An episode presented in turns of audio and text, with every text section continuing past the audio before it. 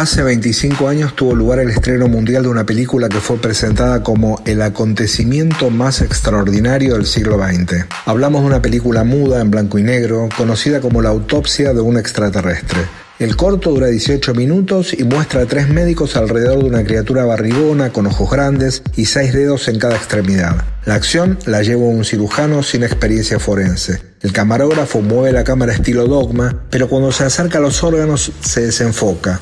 El resultado fue tan malo que eso precisamente era lo que la hacía buena. El productor de televisión Ray Santilli vendió la película a 33 países sin haber aportado ninguna prueba sobre su autenticidad. Como faltaba el testimonio del camarógrafo, el contexto lo daba el llamado incidente Roswell, donde, según la leyenda, en 1947 se estrelló un plato volador. Solo por la cadena Fox la vieron 11 millones de televidentes. En la Argentina la emitió el programa Siglo XX Cambalache, que alcanzó un pico histórico de audiencia. Y la revista Conozca Más, que llevó el tema tapa en dos ediciones, disparó la circulación de 30.000 a 120.000 ejemplares. Santilli juraba haber comprado el corto a un camarógrafo militar de 82 años. Según el productor, el anciano ocultó el documental por patriotismo hasta que necesitó la plata. 11 años después se conocería la verdad. El cineasta Spyros Melaris confesó haber sido su director. Dio hasta el nombre de la carnicería donde compró las achuras que simulaban los órganos del muñeco. Melaris no habló por amor a la verdad. Santilli le debía regalías y lo dejó fuera de un largometraje de ficción, la comedia Autopsia Alienígena, estrenada en 2006. Santilli admitió que vendió una película falsa, pero no se dio por vencido. Dijo que lo suyo era la reconstrucción de un original que él había llegado a ver y se arruinó. Le llamaba